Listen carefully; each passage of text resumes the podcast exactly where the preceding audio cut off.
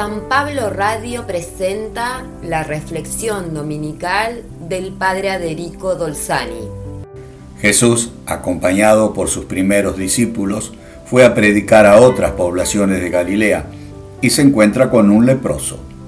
Para comprender mejor la enseñanza que nos transmite Marcos, hay que fijarse en lo que para nosotros pueden ser detalles, pero que en tiempos de Jesús eran muy significativos. El texto dice que se acercó un leproso para pedir ayuda. Este hombre, al acercarse, violó la ley que lo obligaba a alejarse a gritos, como prescribía el Levítico capítulo 13. El leproso vestirá ropa rasgada y los cabellos sueltos, se cubrirá hasta la boca y caminará gritando impuro, impuro, por ser impuro vivirá apartado, segregado de la familia y la sociedad, en cuevas o chozas alejadas, todo por miedo al contagio y la transmisión de la impureza. Los familiares o conocidos le acercarían la comida, pero no podían entregársela en la mano, sino que la depositaban en algún lugar cercano. Se decía y era una triste realidad que el leproso vivía como muerto en vida. El leproso violó todas estas leyes de la pureza legal porque se creía que la lepra era un castigo merecido por un gran pecado secreto. El leproso se pone de rodillas frente a Jesús, que es lo mismo que reconocer en él poderes divinos, y le dijo, si quieres, puedes purificarme, porque se retenía que la lepra era la consecuencia de la impureza. Jesús, conmovido, extendió la mano y lo tocó. Con este gesto Ahora es Jesús el que se hace impuro como el leproso. Este gesto de Jesús puso en crisis a sus discípulos, que si seguían la ley debían alejarse de Jesús hasta que Él se purificara. A nosotros todos estos detalles, que no vemos más una relación entre las enfermedades y los pecados personales o sociales, pero que en ese tiempo este gesto puso a prueba la decisión que habían tomado los primeros discípulos de seguirlo. Después que Jesús lo toca, la lepra desapareció enseguida.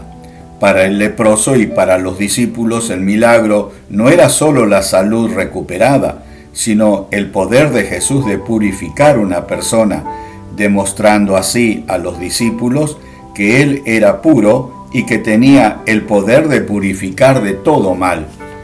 Jesús despide al leproso y le ordena a no divulgar lo sucedido, presentarse al sacerdote que oficiaba de control de la salud y las impurezas para que pueda ser readmitido en la familia y en la sociedad, iniciar así una nueva vida.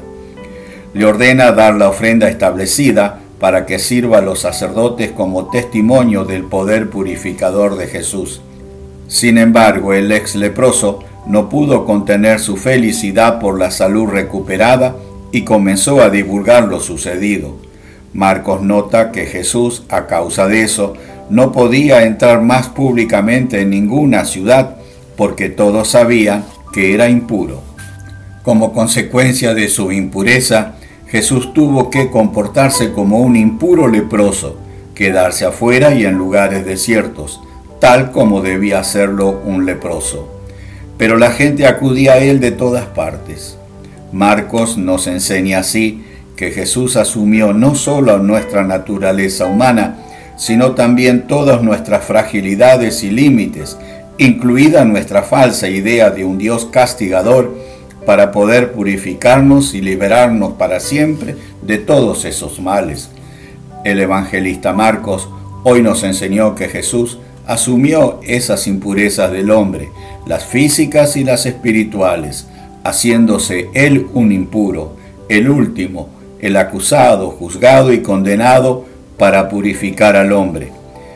También nos purificó de la falsa concepción de Dios, concebido y temido como un omnipotente que nos controla y castiga sin piedad, para mostrarnos que es más amoroso y tierno que un padre o una madre, que si pudieran asumir la enfermedad de un hijo, aunque les costara la vida, lo harían por la única razón válida, el amor.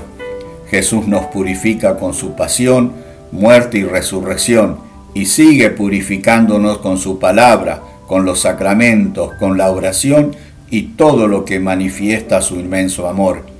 Que Dios te bendiga en el día del Señor.